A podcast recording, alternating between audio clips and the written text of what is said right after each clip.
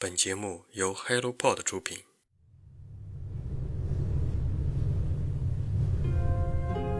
当我乘上飞机俯瞰群山时，我忽然意识到，我是第一个见识过这般风景的人。由我制造的飞机。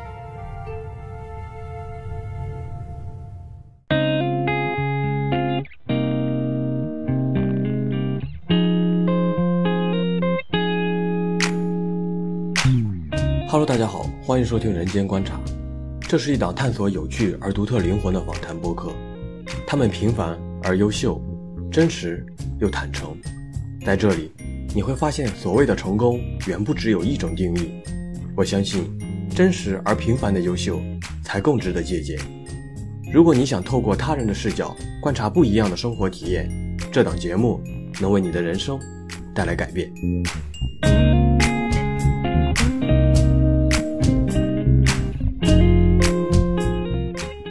梦其实它并不仅仅只是一个单纯的 AVG 游戏，它你可以在它的里面看到我们剧本组的每一位这个成员的成长，包括剧本，包括演出，包括等等等等。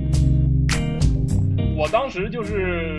处在这样一种心情里，就是说这个空梦一定要做好，然后因为要做好，我一个项目我会检查好几遍，检查五六遍，总觉得哪里有问题，然后不断的去查，然后查了之后发现没问题，但总觉得还是有问题，就这种状态。玩家们的建议、评价，所有的反馈都是我们必须去尊重和包容的。应该说，这是对于我们来说是最大的一种来自于玩家的善意。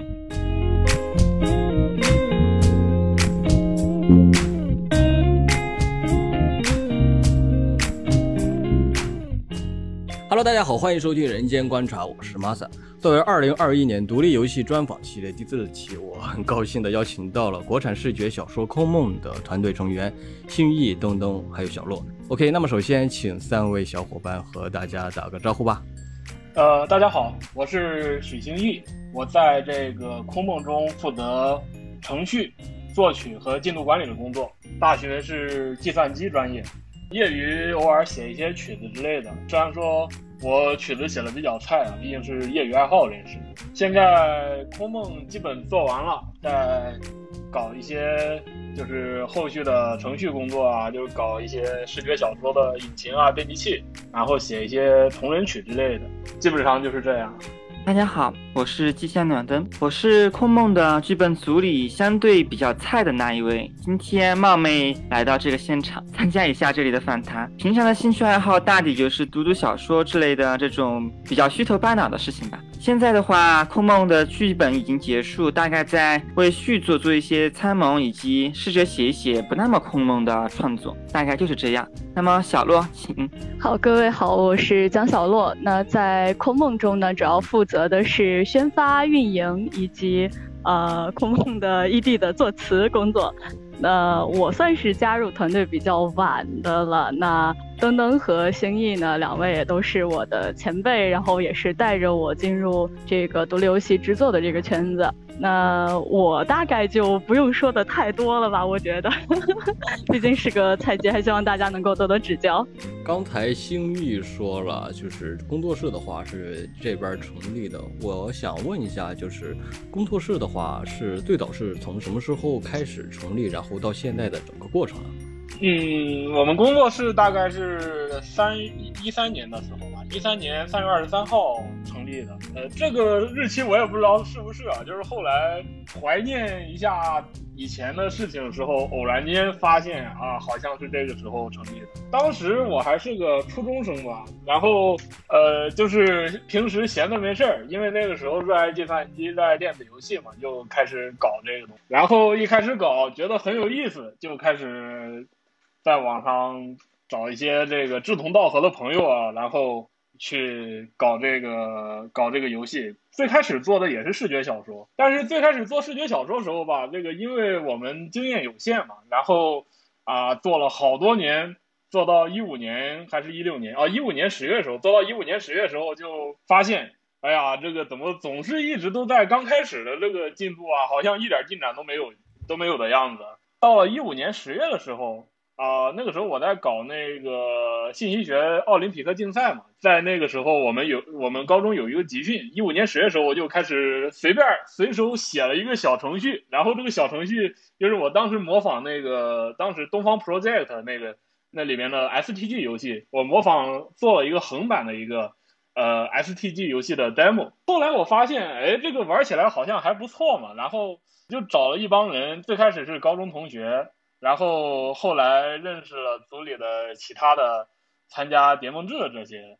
啊、把这个东西修修补补做了三年，弄到一八年八月，啊，把东方叠梦志发售了。然后东方叠梦志发售的时候，就发生一个很有意思的事情。当时我们在那个漫展那边，就是那个发售那个漫展，我和另一位另一位朋友，就是我们组的朋友，就闲聊，呃，说这个《东方联盟志》中那个最终 BOSS，呃，他也叫黄粱，虽然说他和空梦的黄粱没什么，现在来说没什么关联了。这个我们说啊，这个《东方联盟志》的黄粱最后是怎么疯掉呀？啊，大家都不知道。尽管我们设计他是一个疯子，但是谁也不知道他到底是怎么疯掉的。于是我们就想做一个啊，做一个游戏去解释他如何疯掉的。后来逐渐发展，逐渐发展之后，呃，我们发现啊，这好像就是我们自己在做游戏的一个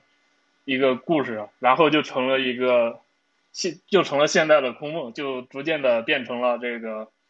呃现在一个追梦的故事。基本上我们工作室就是这么发展起来的，基本上都是就是一一群爱好者嘛，在一起，然后觉得做这个很有意思，一直都是这种同人性质的这种社团，嗯，基本上是这个样子。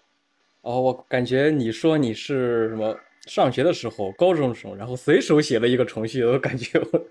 我现在就想膜拜你啊，大佬！你你收徒弟吗？收了我吧！啊，真是太厉害了。对你刚才说的，我有好几个关键字不太明白嘛，毕竟是说实话，已经差了相对将近多少年？得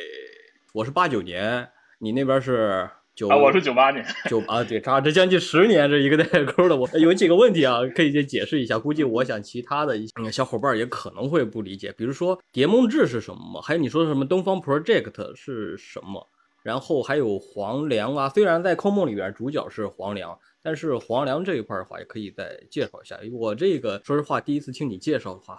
不是太有头绪啊。东方 Project 是那个呃日本的一个叫阵的一个一个人，呃，我们都称他为神主。然后他一个人搞了一大堆，从九六年开始搞搞那个弹幕射击游戏 STG 游戏嘛，搞这个弹幕射击，呃，然后一直搞到零二年的时候突然火了。一直就火到 国内嘛，就就当时东方红魔乡开始火的，然后就诞生了一大批搞这个二次创作的这个同人社团，都在搞这个东方，因为喜欢这个东西嘛。然后我们也喜欢这个东方的 STG，然后就是我当时那个一五年的时候就就参加竞赛的那个集训的那段时间，搞了那个 STG 游戏的那个 demo，正好就就是因为手头没有别的素材，就直接把灵梦的素材弄上去，就是那个东方 Project 里边那个。里面那个灵梦的那个素材，然后搞上去之后就啊做成一个东方同人游戏，叫《东方蝶梦志》，呃，就一个横版的 STG 游戏。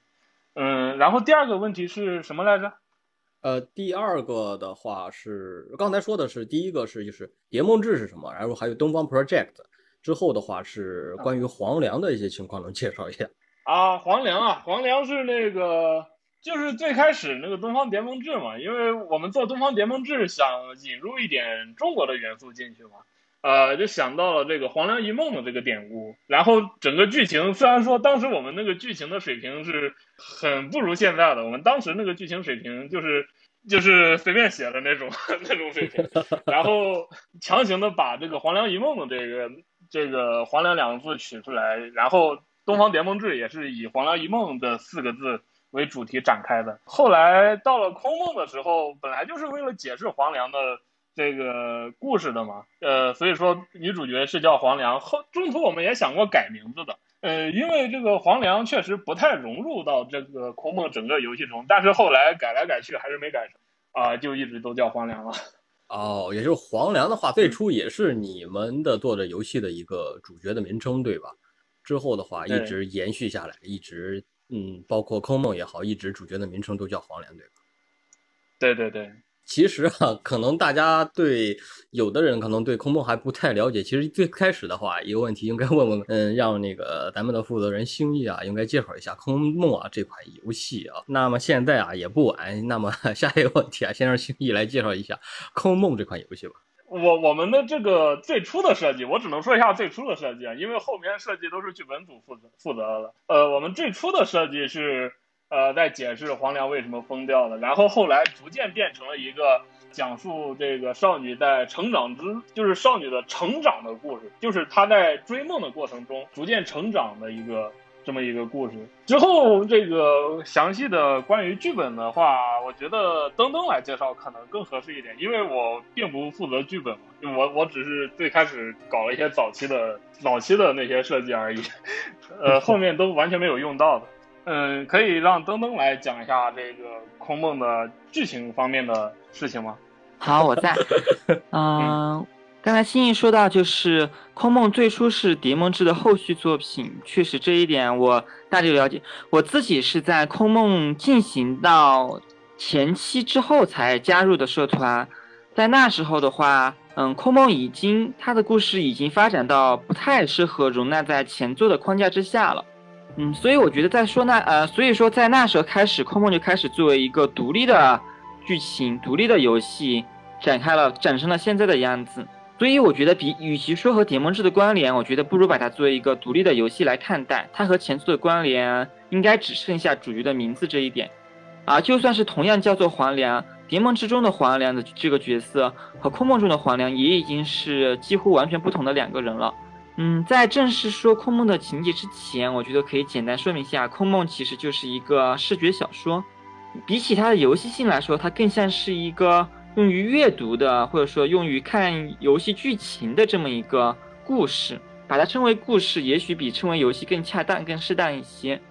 然后关于剧情本身的介绍，刚才新一也已经说过了一些，就它是一个少女追求梦想的故事。嗯，既然已经发售的话，我想 Steam 上的简介应该就不需要我现在再复述一次了。我们可以说的稍微深入一点。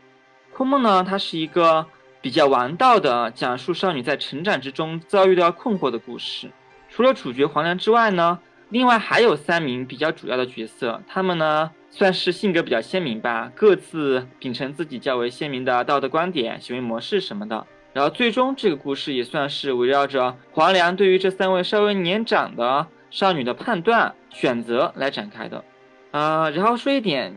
也许我还是尽量不剧透吧，我还是尽量不剧透。那我从那个故事的设计思路来说的话，从这个角度来说的话，空梦完全是一个关于人的故事。除了人，算是别无他物吧。也就是我们把绝大部分精力还是放在了角色上，就以我们毕竟剧本组不止我一个人，以作者们还是各自不同的人生体验为基础，所以以不加褒贬的力求丰富的方式，塑造了一些有些比较纯粹的、比较极有可能有点极端化的角色形象。然后剧情本身也主要是凸显角色相互之间的相同和不同。比较致力于那些或细微或剧烈的冲突交流，这想这应该是空梦的一个主要框架。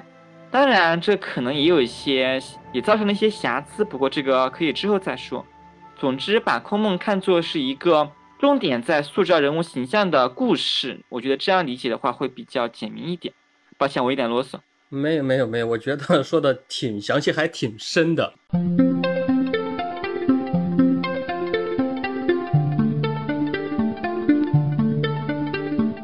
其实你在提到空梦的时候，比如说你说到是一个比较王道的一个少女的成长，这个的话是最早在开始设计的时候就已经给黄粱定义为比较王道的一个这种角色的一种特性嘛？你还刚才还说过一个比较极端化的一个角色形象，就想问一下，就是当初在剧本的设计的时候是如何考虑呃塑造每一位不同的形象的呢？这个问题的话，我只能回答一半，因为我们空梦有四位角色，然后我主要负责的是其中一到两位，或者说只有一位，然后其他的是和这位角色发生关联的时候附带塑造其他几位，然后也就是说，并不是所有的角色都出自我的手笔，我只能嗯，所以我刚才说只说一半是这个意思，嗯，比较王道的话呢，我想这个虽然没有一开始就提出来，但它是一个作为一个制作组的共识。存在的就，王道的反面是所谓的邪道，不是吗？但是邪道的话，要驾驭起来会比较有难度，并且可能也不会为那么多玩家所接受。再加上我们制作组本身的习惯和经验来说，也没有涉足过太邪道的故事，所以玩到的话应该是一个从一开始被默认的一个选项。我们在事后归纳的时候，可以把这个故事说成是玩到的。但是你说，如果说是一开始就想到的话呢？我想我们并没有明确的想到这个词，但它确实是从一开始就被认为是玩到的。我觉得可以这么说。哦。然后关于您刚才提到的第二个问题，就是我刚才提到的所谓极端化。其实极端化并不体现在黄粱自己身上，这是更主要是体现在黄粱之外的其他的角色身上。可能这么说更恰当一些。所谓的极端化是说。我们在创造的时候，希望让角色摆脱一种平庸的形象，所以把他们的一些性格特质格外的突出了出来。这样的话，可能玩家会觉得他和常人比起来是偏离常理了。但是呢，我觉得更准确的说法是，我们把常人身上能看到的一些要素，把它提高强调到了一个比较明显的地步，因此让他们从普通人的这种形象上面。变得比较特殊一点，比较明确一点，比较夸张一些。我觉得这是我所说的极端化的意思。其实刚才听你说，首先这你刚才表达的说，呃，空梦的话，与其说是游戏的话，更更加确切来说是一部小说嘛，一部视觉小说。呃，所以我就想到，呃，你刚才说的是，无论说的他有道德的鲜明的道德观点，还是说比较极端化的人物角色，都让我想到了一句话，说是，呃，艺术来源于生活，又什么又高于生活。刚才听你这段话的意思的时候，我也觉得你们这边做的，呃，为了塑造这种不同的人物形象的话，也是基于。一些现实中的一些人物形象，然后突出他们每个人的一些特色，然后让每一个形象不仅也是他的主角黄粱也好，还是其他的一些人物形象，更加的有他们每个人的一个特色，来充分的表现每个人的角色形象。不知道我理解的对不对？嗯，可以这么说。嗯，不得不夸赞您一句，您真的很善于概括，把这个我说的那么一大堆很啰嗦的话，您 简洁说的很简洁，这我由衷的感到佩服。谢谢领导的夸奖。没有没有没有没有，不能说是领导。不过我还想补充一点，就是其实我想它并不完全只直接的来自于我们的生活。我们毕竟还参考了那个大师们的作品，就是说一些比较经典的文学形象的话，从这些虚构的已经经由前人们整理的这些故事，我们也是从当中汲取了养料，把它们和我们自己生活现实中的体验结合在一起。我觉得这一点的话是不能忽视的，所以我想还是在这里补充一点，也是作为对前人们的尊敬。哦，比如说你参考了哪一些作品吗？你啊，这个说出来不会剧透吗？不过可以说一说。那个，首先《空梦》的话，它既然是一个飞向天空的故事，自然而然我们会想到那个很经典的《天空之城》，对吧？嗯，对，我看过，我看过。对，就对关于宫，其实不只是《天空之城》，宫崎骏的很多作品里面，飞行都是一个很重要的元素。对宫崎骏的参考是，我们是有对宫崎骏的参考的。此外的话，还可以还有那个日本的作家宫泽贤治，然后还有俄国的作家陀思妥耶夫斯基的关于对话和人物塑造的一些技巧以及一些形象，还有就是其他的几位。嗯，作家，不过这里我就不一一列出名字了。总之，我们是有对前人的参考的，毕竟我们所有的创作者都是在继承前人的成果，理解加上自己的东西，所以我想这样说应该比较恰当。没事没事，已经通关视频不是网上也不是已经有了吗？不要担心剧透。我们不不不，这个还是要注意一下的。这就是除了黄粱之外的一些其他的女性角色的话。哦，作为东东你的话，你比较钟情于哪一位啊？作为一个现实中的啊男性来说，问一个比较开玩笑的话题，不太好说，因为就因为写作，我们写作的话，它会变成一种把自己投射上去，所以很难把他们再当做他人来看待了。我觉得我应该是比较平等的喜欢他们的。这么说的话，哦，没有特别钟情于的某一个角色吗？嗯，其实是还有一个原因是就。写剧本写到最后，我们剧本组也是作品的最初的读者。然后作为读者的话呢，有些时候角色看起来已经不再是完整的一个包装好的打包的人，而是一些各种性格元素的组合体。有些时候看起来的话，会把它变得比较分散来，变成一些各种性格的组合。这样的话，到这种程度的话，就其实也算是 不太像是把它作为一个钟情的对象了，就有点不太礼貌的那种拆戏的感觉。这种感觉还是有点，还是排除不掉的。抱歉，说起来有一点 夸张，但是其实很难把他们作为钟情的对象。我想这样说可能有点掉书袋，抱歉，有点说的太晦涩了。不不不不，我感觉你说的这个好像给我很大的一个启发，就好像你的意思就是说，作为一个普通的读者，作为一个这本作品的一个作者，对于某部对他的这部作品的评价可能是完全不一样的感觉，对吧？如果是读者的话，会呃针对某一个人物啊，无论是主人公也好，还是男二号、女二号也好，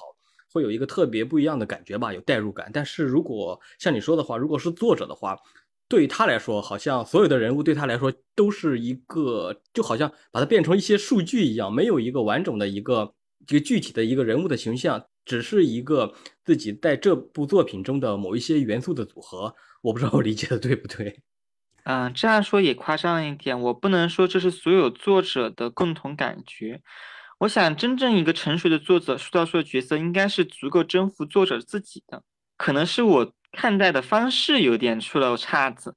其实也可能是我，这可能是一个我个人的现象。而且要说的话，也并不是对，也并不是不能对整体的角色产生印象。就我只是说，作为作者可能会受到这些干扰，但如果真正在完全回顾一下的话，还是能看出整体的人的。刚才我说的有些为了强调某些细节啊，过于夸张了一些，嗯，我先再次表示抱歉。剧本的话，你方便说一下你在里边是创作了哪一个角色吗？啊，我最嗯，主要由我创造的是红色的那一位，叫做杰西卡的那一位，那是我主要创作的人物。而其他人物的话呢，我参与塑造了一些，但没有像杰西卡这个人物这样塑造的那么深。不过自然，其他角色也会写一些，不可能完全不去写，包括他其他角色和杰西卡的互动，以及一些其他的片。片段这些也肯定是都有参与的。呃，问一个具体就是岗位相关的一些问题啊，比如说做剧本创作的话，比如说一个团队里边有三位成员的话，呃，他们不是说个人忙个人的，对吧？还而且平时的话，像你说的话，还会相互分担一些整体的一些其他方面的一些剧本的写作，对吧？我不清楚其他地方是怎样的，在我们社团里，所有的剧本组成员都必须对整个故事的全体有所把握。哦，对，嗯，在我们社团是这样的，当然这也是因为空梦的体量比较小，总共也就十余万字，所以这种情况是可行的。十余万字说小的话，对你来说比较大的那种作品的话，它会多少字啊？我不太了解，正好帮我普及一下这相关的知识。我觉得可能也有五十万字以上。哇，五十万字，比如说目前的哪些作品会这么多啊？其实比起来说，它其实我应该说和 Gale 的形式有些关系。就是您知道，Gale 这种游戏形式的话，它有时候会分成一些不同的线路，但空梦实际上只有一条线路，其实也有这方面的关系。如果分成不同的线路的话，它就可以允许作者去各自分担其中一部分，它的各条线路之间结结合可能没有那么紧密。但如果只有一条线路的话，就很难再。采取各自不相知晓的这么一种情况，所以这也是空梦自己的那个单线的这么一种剧情结构所决定的。主要是你的意思说是根据剧情的长短和多少来决定整个啊是文本量的多少，对吧？嗯，也有这个道理。就是说，如果不太多的话，就允许我们都处理一遍；但是如果太多的话，那首当其冲，最主要的明问题就变成了工作量的问题。一个人如果负担不起那么大的工作量的话，那就必须分担分担给多个人来说。我是说，至少工作量过大这个问题在空梦里面还没有出现。OK，嗯，所以我们可以所有剧本组都对具体剧情全体有把握，这一点是现实条件所允许的。我是这个意思。刚才和东东你聊了这几位角色的一些相关的一些特性吧，但是毕竟你是由于是剧本的创作的创作组的成员，呃，相比于一般的读者来说，一般的游戏玩家来说，嗯，可能是站在的角度可能稍微有点不一样。所以嘛，我 想问一下咱们这次嘉宾里边唯一的女性，呃小洛 同学，然后请你谈一谈嘛。作为一名女生的话，呃，对于空梦里边各个角色的一个形象的问题，你有没有自己特别喜欢的呀，或者是自己不太中意的一个角色呢？呃，其实对于这个问题，我就突然想到了这个我们之前玩家群里面做的一张表情包，回头可以这个拿出来和大家分享一下。这个表情包我个人觉得还蛮有意思的。嗯，至于我比较喜欢的角色的话，其实我是觉得四位角色我都挺喜欢的。我玩这个游戏之前，光看到四位角色的例会，我最喜欢的应该是。呃，伊艾尔，我相信应该很多玩家都会非常喜欢伊艾尔，在尤其是在 CP 的时候，应该很多玩家都和我们的这个角色见过他们的例会，见过他们的这个主视觉图，见过很多的一些周边等等，大家都觉得哇，白毛好看，好可爱，然后然后还是女仆装，我我冲了，至少我先冲了，那。到后期玩了这个空梦这个游戏啊，当然说一个比较丢人的，就是我现在还没有完全的玩完，可能这样有有些稍微的不太合格啊。但是确实这个时间比较受限，还没有完全的玩完。那玩到现在呢，我觉得我个人比较喜欢的一个角色是苏子。那黑长直谁不爱呢？呃，另外就是。苏子的设定呢，也是就是非常漂亮的一个美人儿，而且你可以在她的身上感觉到很多很多的非常矛盾的地方，就是她是一个一边说着呃自己怎么样怎么样，然后认为自己不行，但是实际上呃好像她又可可以，或者又做出了一些让人觉得非常就是震惊的事情。其实怎么说呢，我对苏子这个角色还是有一些又爱又恨的吧。呃，刚才你说的一个关键字啊，我比较比较怎么说呢？比较感兴趣啊。黑长直还是黑直长？这个是什么意思啊？能解释一下？黑长直就是黑色的头发长，而且很直。哦哦哦，我明白了，明白了。哎呦，我这这刚才跟星一说的，那么这十年不是白白的这十年，感觉好多东西都不知道。而且我之前看，嗯，你们谁说什么什么扩列扩啊？对，跟那天。录制之前不是先跟呃你们几个闲聊嘛？当时跟你聊的时候，你不是说扩列一下？扩列一下是啥？我当时也没反应过来。扩列是啥？扩列这个这个我也不知道该怎么解释比较好。大概就是加个好友，有一个好友位。哦。当然黑长直可能现在也有一些就是其他的意思在里面。我只是说简单的解释一下，看起来这是一个黑长直，就是说他头发很黑很长，非常直。但是实际上，以这个黑长直可能也会有一些标签化，但是怎么说呢？我我感觉个人可能不是非常好解释。但是听你这么一说，我大致是了解了，就是那种拉直的头发，黑的直的，对吧？对吧？当年对我们来说也是比较什么标准的那种什么美女的美女的头型啊，是这种。呃，刚才你说的时候说最初的时候会喜欢聂尔的话，我想问一下。比如说像黄粱的这个名称啊，还有其他剩下的几位名称的话，当时的话，你们在考虑给这个人物起名的时候是怎么考虑的？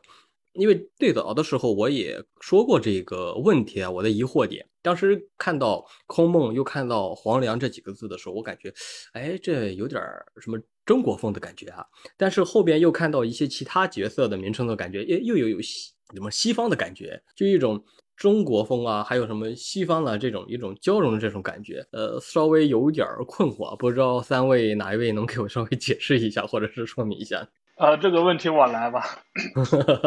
就是那个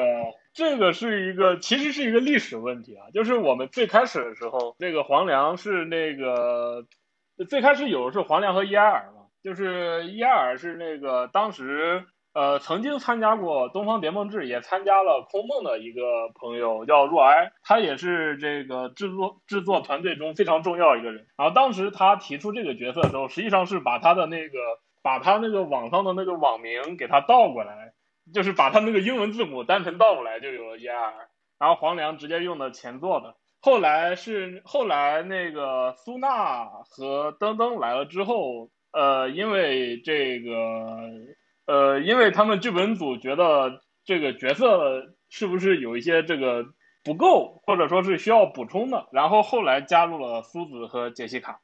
哦，是这样，也就是说，每一个空梦游戏里边里边每一个游戏的话，都是有它的怎么说呢？都有它的一个特色吧，不是说是根据整个游戏框架这个游戏的世界观而呃一点点列出来，而是根据它你们工作室的成员每一个人的嗯一种怎么说呢？一种寄托吧，或者是一个鲜明的特色，然后不断增加了里边的一些人物，对吧？更有一种感觉，更有一种感情，更有一种温暖的感觉在里面。是的，然后其实这其中还有一段小插曲啊，就是有一段时间那个啊，我们突发奇想，就是就是那个天空上的那个那个，就是我们那个游戏中有个天空岛啊，我们说这个天空上这个东西是什么样的啊，我们就开始想找了找一些那些关于那些古代古代那个西方对中国的描述，什么呃河里流了牛奶啊，这个地上都是黄金，类似这种的比喻，对，然后我们也。搞了一些类似这样的想象，这是我们开发早期一些对天空岛一些想象，虽然最后全都这些设定全都丢弃了嘛。然后我们当时想象是那个古代的，为了凸凸显这个古代的，为了凸显这个天空岛和地面国家的这个差异，呃，我们最开始停一下，停一下，行行，就什么废设说太多会让会让玩家听着感觉一头雾水的。这已经是废弃设定了，然后玩家听着先入为主的想着是这么这么回事，然后正式玩的时候发现完全不是这么回事，这样不太好吧？废设废设都是废设，是是是，这些这些都这些都废弃了，其实已经，嗯，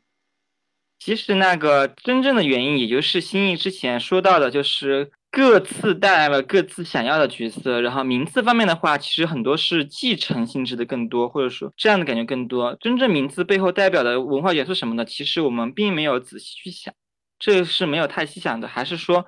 还是说角色名字其实就是一些来自于故事之外的地方比较多一些。嗯，就像黄粱是来自于狄梦志一样，其他角色实际上是也有制作组成员各自的一些想法在里面。它比较像是各自把自家的女儿带出来加入故事这种样子。为什么没有自 自家的孩子带自家的儿子带过来呢？为什么要把自家的女儿带过来呢？对我突然有一个新的问题。因为因为应该没人想看臭男人进故事里，大概是这种感觉。好吧，好吧。就真的有人会想看一个少年在里面吗？不太，我怀疑没有人想看。然后大家一致同意，还是女孩子好。我我也是，我不想看男孩子男主角的游戏，我不想玩。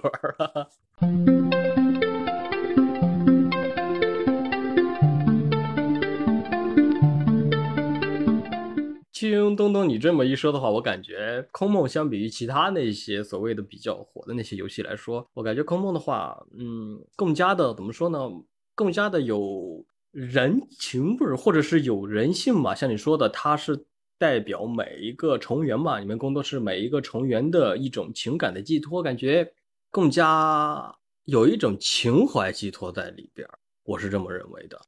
我想情怀寄托确实是有的，不然这个我们也不可能以社团的形式把游戏真正做出来。这种情怀，我觉得是整个社团前进的动力。不过，如果您说是反映到故事里的话，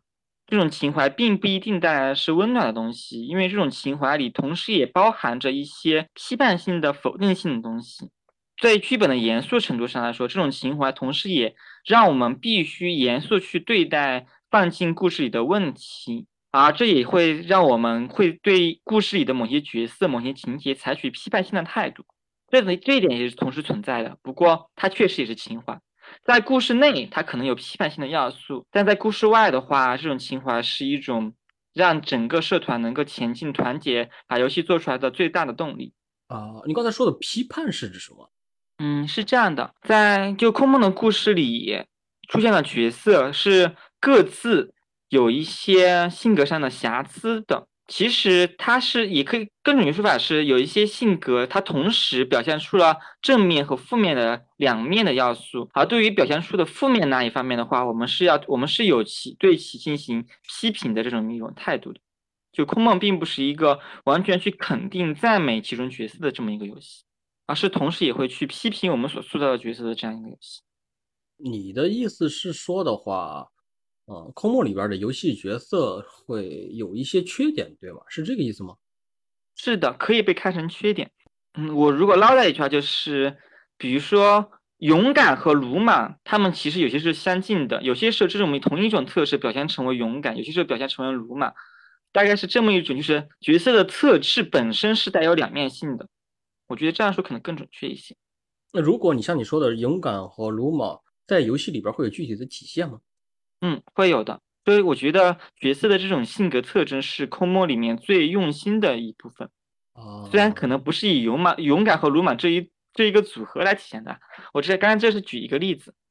如果再再举一个例子的话，比如说温柔和优柔寡断，有些时候是相伴生的。但温柔不是意味着优柔寡断，就是说温柔和优柔寡断可能相伴生的。然后含蓄和自卑可能也是相伴生的，就是有些时候会有这么一种同一种特质，在不同的环境下表现出美的和丑的两种情况都有可能发生。但是对于他表现出丑的这一情况时，我们是对此有所批判的。你们的批批判是什么？就是说，对于这种角色的话，工作室成员的话，有些人觉得这个 OK，有的人觉得这个不太好，是这个意思吗？还是说，呃，这个人物的角色，呃，是说有玩家玩了之后觉得这个角色他喜欢，有些玩家说这个角色我反正不喜欢，是这个意思吗？是情节内部的东西，我们在情节内部表明了，以或者说以其他角色之口表明了这是一个不值得鼓励的行为，这种情况是有的。哦，它是一个情节内部的表现出来的一种，算是制作组的观点，或者说情节的观点，这种东西是存在的。刚才我说到，嗯，游戏玩家的那个话题啊，其实最早和星翼一块儿聊的时候，呃，他其实也比较关注游戏发布后游戏玩家的一些心声嘛，或者是一些我游戏反馈，所以想问一下星翼，就是从游戏正式发布，然后到现在这段时间。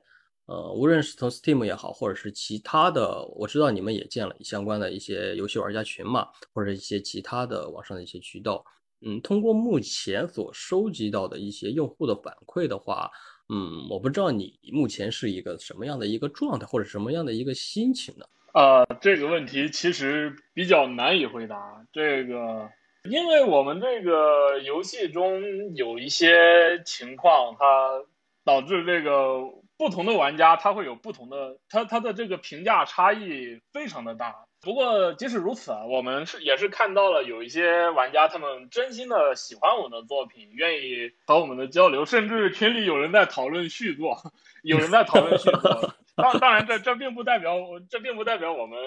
呃我们一定会做，我只是说有人在讨论。我我就想这样比喻吧，就好像对于同一个厨师，他做了一道菜。可能有人觉得这个口味啊太棒了啊，就想着天天吃啊。有人觉得哇，你做了什么玩意儿啊？我我们是这样看待的，就是每个人他都有不同的口味，我们既要去珍视，去要去要去这个珍惜去这些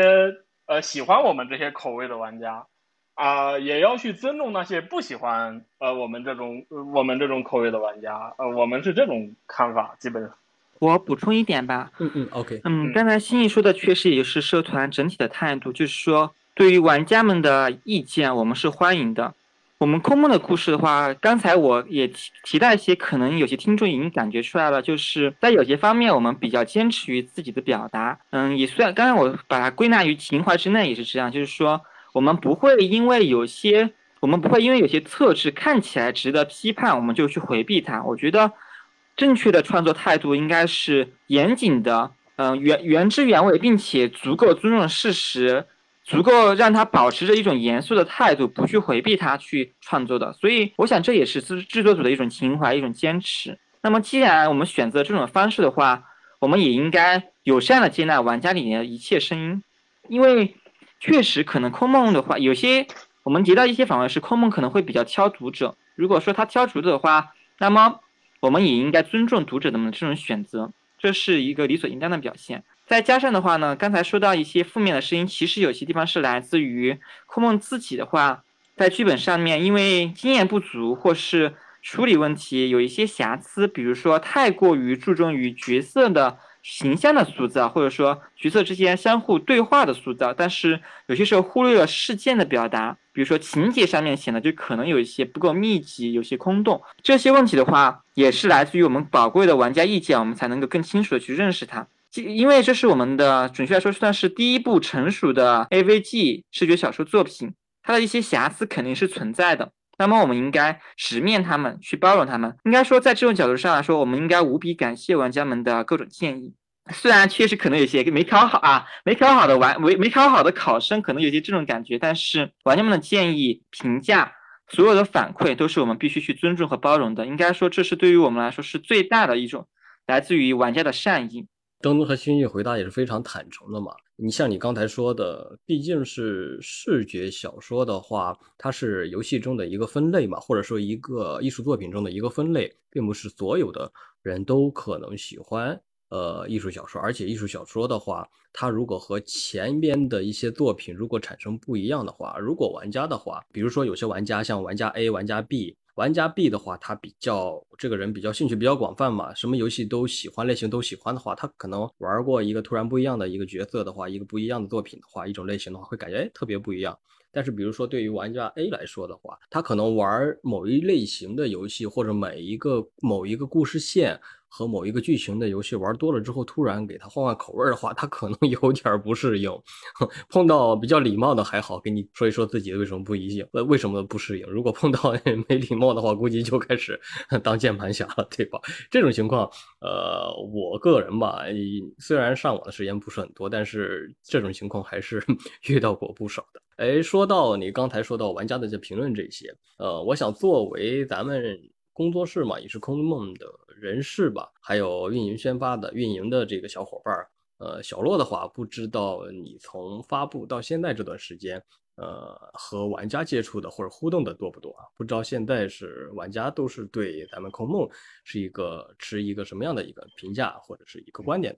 呃，我的话可能会更多的在群里面活跃一些。那因为这一段时间，就是确实我个人的一些事情处理的可能就是说比较多一些，然后呃在玩家群里面冒泡可能会比较少。但是从刚发售那会儿可以看到，玩家群里面很多给我们的反馈啊，给我们的意见和建议啊，等等等等很多。那至于评价这个方面，其实。呃，怎么说呢？大家应该可以在 Steam 上面看到，就是有有点褒贬不一，可能就是喜欢的，就是非常喜欢，然后不喜欢的，就是非常不喜欢。对于这个方面，其实我个人的感觉吧，是非常 感谢大家能够那么认真的去玩这个游戏，能够那么认真的去看《空梦》里面的很多的，包括人物、包括对话、包括剧情、包括听音乐、包括看我们的演出、包括呃看我们的这个 CG 等等等等。就非常感谢大家能够以一个那么认真的态度去来看我们的这个游戏，那也非常感谢各位小伙伴能够支持我们。毕竟，呃，说句实话，在这个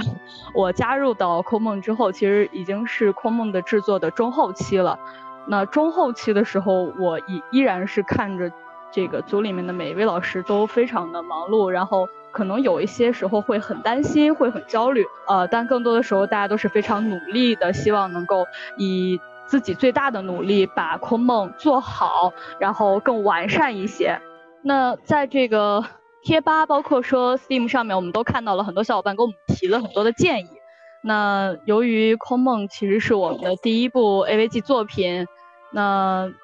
也有很多的一些不足吧，但是。就像我们在感谢信里面说的一样，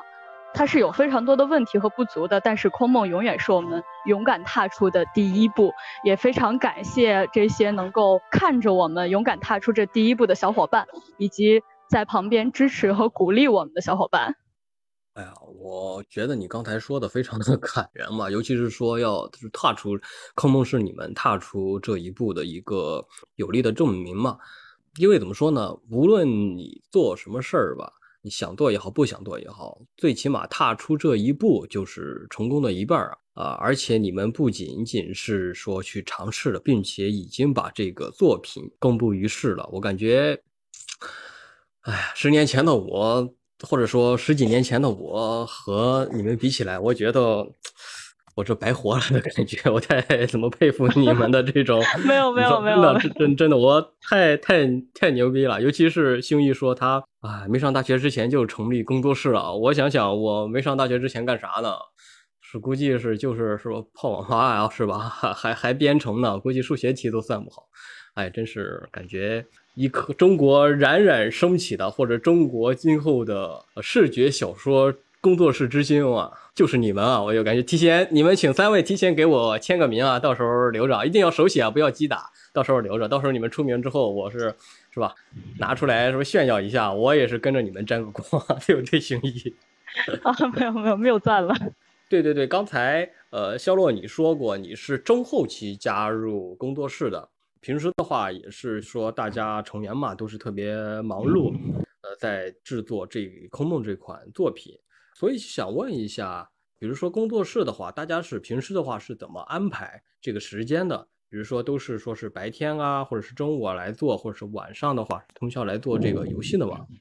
呃，这一个呃，可能还是根据个人的这个习惯吧。呃，我其他的老师我不是特别的清楚，我就单纯说一下我个人吧。因为我主要负责的呢是宣发，然后一部分的人事的工作，还有运营以及呃 ED 的作词。宣发和这个运营的工作呢，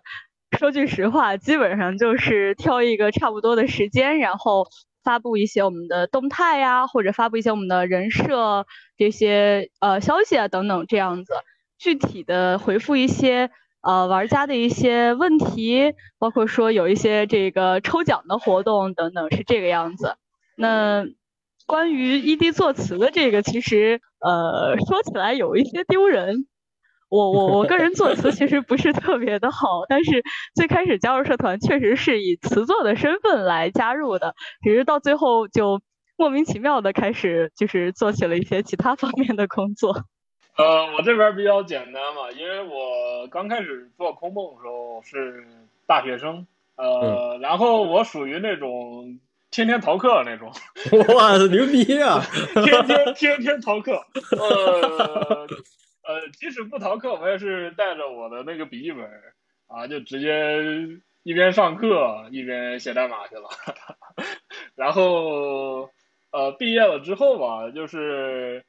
刚毕业的时候，我我也没有找工作嘛，我就在家全职搞这个呃空梦，就早上起床呃十一点十二点起，然后开始干活，干到晚上啊呃干到晚上得。我也不知道几点，反正就困了就睡，然后累了就打会儿游戏，就这样，反正就是一副废人的样子，就是整天在家就就干这个，跟打游戏似的，然后别的也什么都不干，以至于没有经济来源，然后之后就打算找工作去了，基本上就是这样的。东东那边应该比较比较那个啥，就他是有工作的。我说大家不要学习这个心意，其实心意也就是毕业之后。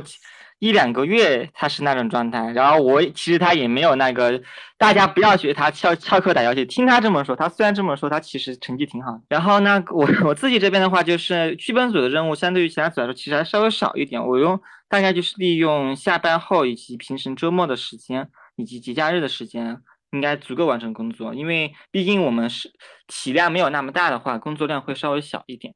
至少对于我来说，用节假日的时间是足够的。哦，也就是说，剧本创作的话，基本上就是在游戏前期就已经 OK 了，对吧？到后边的话，也就是缝缝补补、修修改改，对吧？如果到了中后期剧本还有问题的话，那就是真的是出现了问题了，对吧？大致情况是这样。嗯，虽然后期也不是不能改，但是为每一处修改的话，都会导致基于剧本的其他地方返工，所以最好它还是要应该在前期完成，基本完成的。哎，星义，刚才你说你经常逃课，然后东东反驳你说是吧？虽然你逃课，但是学习很好。你是什么专业？是做计算机这块的吧？我看你刚才不是说拿着笔记本啊，又去上课这种。是是，我我是搞计算机的。然后因为这个，我之前有一些这个竞赛的经历，然后因为。那个空洞的引擎、蝶梦志引擎都是我我自己糊出来的嘛，然后 呃积攒了一些微薄的经验，然后老师也挺照顾的，就是睁一只眼闭一只眼，基本上就这样。哎，真好。所以说，所以所以说那个蝶梦志跟那个空洞发售之后，我就请我们老师吃了一顿饭嘛，然后也送了他们一份游戏，表示这个 表示这个这个这个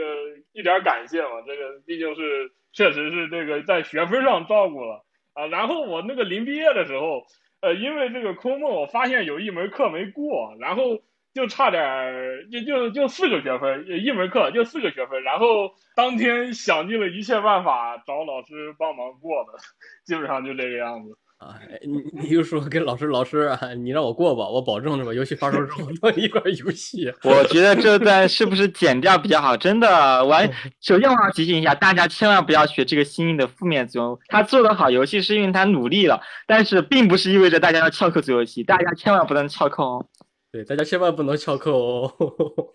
让我相信星宇这个人，我跟你们讲，你们看他平时一天到晚翘课打游戏，然后翘课做游戏，实际上呢，这个人他的专业课水平真的很高，所以他才能够公然面不改色的翘课打游戏和做游戏啊。哇，原来天才隐藏在你们当中啊！这这种，就千万不要听他这个人胡说八道，就千万不要听胡说八道，好好学习，好好学习。千万不要听心意说他这个翘课打游戏也要去学，千万不要学。就他心意自己在专业课上花的时间，他他不说出来，你看这个人就是很坏，坏的死，坏死了。他平时做游戏的时间就是在加强他的专业课，所以千万不要学习他。嗯，大家不要被他带进坑里，不要学他，老老实实的，好好的专注于自己的学习和生活，这本身也算是给游戏积攒经验和心理准备。说实话，不要为了创作把自己的本职的生活都抛开，这是万万不可的，万万不可。这是社会人的经验吗？嗯，对，也是制作组那本身的经验，就是一个健康的、正常的、有秩序的生活状态，对你制作游戏的心态非常有帮助。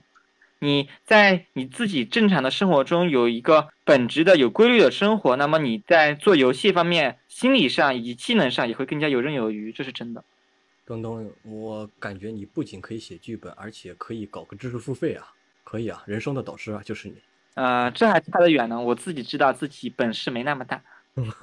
要谦逊，要谦逊。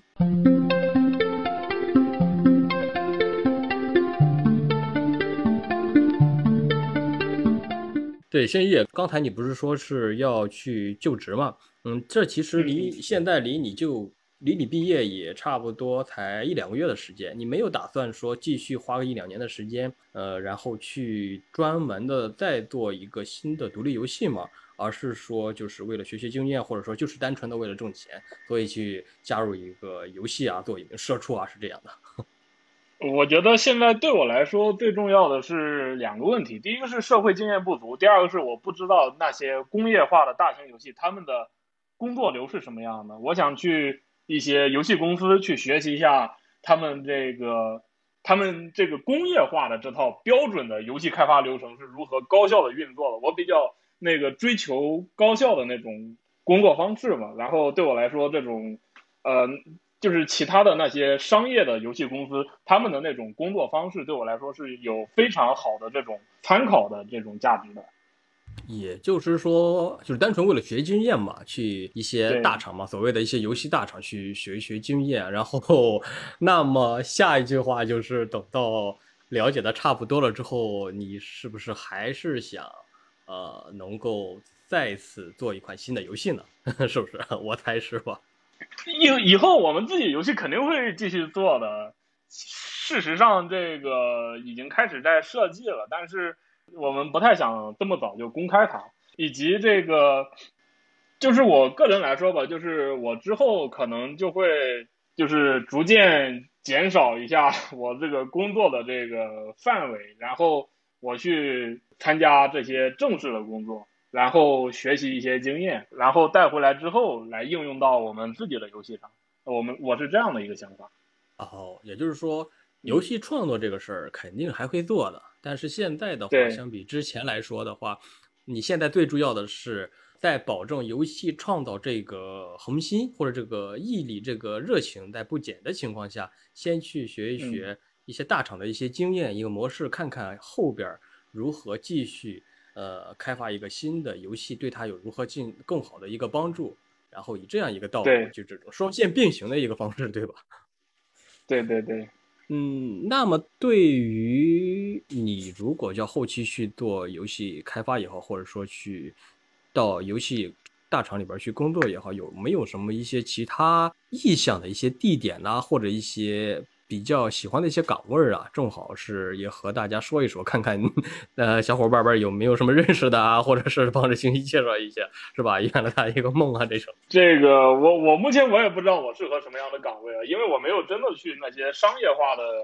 这些游戏公司工作过。但是我是啊、我可能有点，我先说一下大话啊。其实我特别向往任天堂，特别向往。我我宁愿去任天堂去扫厕所，我也想去任天堂。但是呃，我目前实力还是不够。至于其他的那些意向的话，我其实没有特别意向的，我我就是属于那种，就是先列一个表，然后这一堆公司挨个去投，谁要我，那那就是我幸运；谁不要我，我就再换一批公司，反正不要拉倒。我是这种，我是这种感觉，因为呃，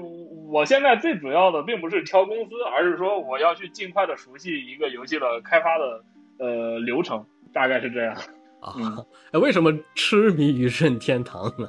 啊，因为我从小到大玩任天堂游戏长大的呀，我 从四岁的时候开始玩马里奥，然后一直，我到我到现在还在玩马里奥，它全系列我都玩过，塞尔达全系列我也都全都通关了，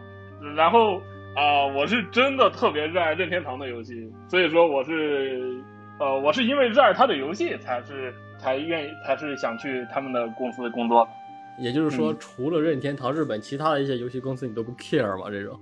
嗯，那他们愿意要我自然最好，他们不要我，那那那那也没办法。明白明白。嗯啊，任天堂是个人好像都喜欢，是这种对吧？还有什么史克威尔，还有啥？呃呃，史克威尔还有卡普空，啊卡普空对，还有啥？那个小岛秀夫的估计那里边也牛逼吧？人都牛逼的，小岛秀夫，嗯，小岛秀夫工作室，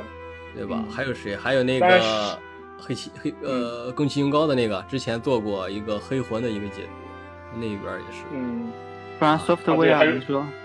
啊，对对对对对，不然 software 不，但是那些也太大厂了一点。以及 Master 老师，您得给心意刹个车。他要是真说起任天堂来，他可以说上一下午不重样他是真的是任天堂的狂热 啊，粉丝。没搞给搞个专访没有问题，没有问题。OK OK，还有一个问题啊，其实，在游戏空梦创作的过程中啊，我想咱们每一位成员吧，嗯，都会遇到很多的一些压力或者是焦虑嘛，所以方便的话，我真的想听一听三位啊，嗯能够说一下，就是在星梦，呃，在不是在空梦发售的前夕，或者是发售之后的这一段时间，嗯，自己压力最大的时候，或者是最焦虑的时候，是一个什么样的状态呢？嗯，其实我们初期和中期的时候还是比较愉快的，然后到了后期的时候，大概是那个临发售之前，然后大概是从这个今年四月左右开始，一直到一直到最近啊，就是组里的这段时间，组里的压力是最大的。然后当时是因为这个，呃，要做完嘛，就是那种快做完了，但还没有完全做完的那种状态。呃，然后我当时就是处在这样一种心情里，就是说这个空梦空梦一定要做好，然后因为要做好啊，我一个一个一个项目我会检查好几遍，检查五六遍，总觉得哪里有问题，然后不断的去查，然后查了之后发现没问题，但总觉得还是有问题，就这种状态。在那之后，到了八月左右，八月八月左右之后，就是整个人那种就已经到了那种呃极限的状态了。然后幸好这个组里这个登登啊、苏娜还有江小洛，其他人就是在他们的支持和帮助下，我才能活着活着走完这几天，就这种状态。然后就是那几天就是熬夜熬的特别厉害嘛，为了督促自己工作，为了督促自己工作，我就是每天做了什么事情啊都记下来，然后到晚上临睡觉之前一看，哇，原来我今天做了这么多事情，然后就会感觉这个好心心里能好受一点，然后发到玩家群里说今日工作怎么怎么样，怎么怎么样。啊，感觉啊这个有一点成就感，能够适当的盖过这个心里的这个压力。呃，就是能这样过得好受一点。然后我有时候也会，呃，很崩溃啊，很很难过啊。嗯，然后就是天天晚上就会和登登打电话，然后呃，就是排解一下内心的压力。我也怕我这个呃，因为这个压力，因为精神崩溃，说错了什么话，我就呃让这个让组里人就把我禁言了嘛，禁言了一个多月，直到发售。为了防止我说错话，就把我禁言，让我专心干活啊，基本上就这个状态。哎呦，作为负责人，你的压力真是不小啊！这种看来，真是为了空梦啊，是你是付出了太多太多了。呃，是这这个对我来说，其实我认为这是我的一种缺陷吧，就是呃，我觉得如果我就是我的这个抗压的能力这么弱的话，其实我作为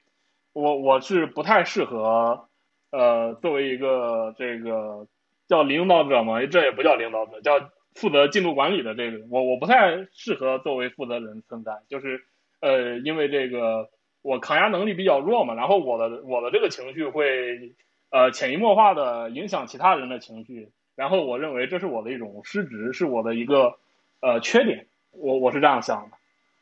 然后东东刚才 心意说了，当他是吧有压力的时候会跟你打电话，然后那个时候你是怎么想的？我倒是也没怎么想，就打个电话给朋友朋友唠嗑，就 对吧？不要虽然心意说的很沉重，其实没那么沉重，也就是朋友唠下嗑，互相聊一聊，只是这样的程度而已，倒也没有什么特别沉重的地方。但心意自己是，因为他要对组员负责，以及那个，因为我们最初是被心意统一在一起的，就是是因为心意说想要做游戏，然后才把我们集结在一起的。从这个角度来说。新意是团队的引路人和先锋，可以这么说。所以说，他对团队当中，他的对对于团队的凝聚力是一个非常重要的角色，这是真的。不过，至于我自己打电话什么，那其实也就是朋友唠嗑。我觉得不必给他一些什么太沉重的、什么高大上的理由，那就是普通聊聊天啊，也没有什么特别的地方。你在创作过程中自己也会遇到一些比较纠结或者是有压力的地方吗？我自己还算比较好的，这也有一个原因是我刚刚说我是剧本组里比较菜的那一个嘛，所以说比较菜的话，也就是说其实我们我在剧本组里是有我老师们的，他们比我更强一些，所以说的话，我自己压力反而不会那么大。我就是说我的工作并不是唯一的不可替代那种情况，而且也可以得到更多的来自于同行的帮助，所以说实际上我算是整个过程中比较轻松的那一个。嗯，我这边没有太大的心理问题，倒是，因为 我没，我就我就是比较次要的那一个角色，还好还好，我没有真我没有真正站到压力的最中间去。致敬一下星一啊的感觉，致敬一下星一。然后下一位，下一位，小洛，你不是说人事嘛？人事的话，我觉得我和玩家接触的应该最多。你刚才也说过，你是在玩家群里边嘛？呃，也是经常是和玩家互动也比较多，所以我想问一下，你那边情况怎么样？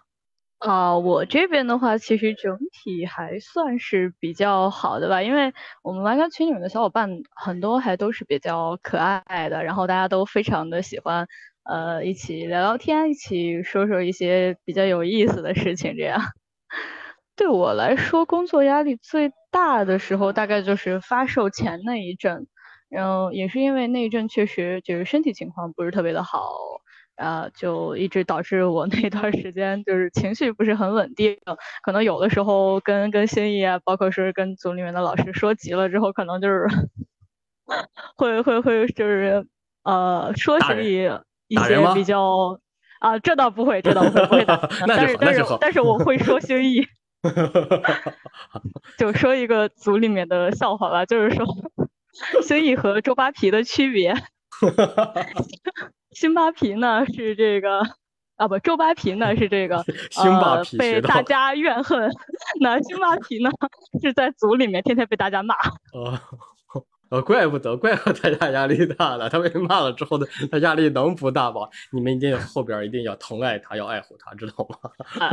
其实我们怎么说呢？呃，我我个人是觉得，其实心意是非常不容易的，非常辛苦的。承包的工作非常的多，并且他要考虑的问题也非常的多，同时还要面临着毕业、就业以及很多其他方面的压力，其实真的很不容易。那我们也是说，就是尽量的想办法，能够让心意就是放松一些，或者说是不那么呃不那么焦虑。但是好像呃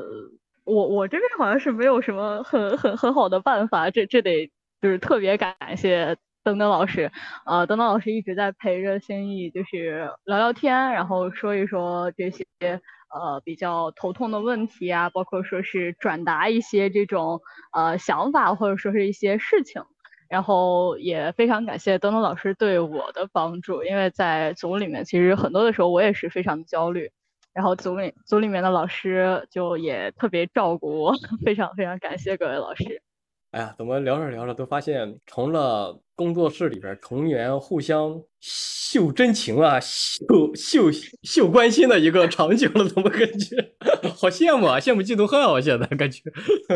呃，其实组里面的老师都是非常可爱的。呃，我能继续留在，并且说继愿意继续留在仙域联盟，更多的时候都是因为呃组里面的老师实在是太可爱了。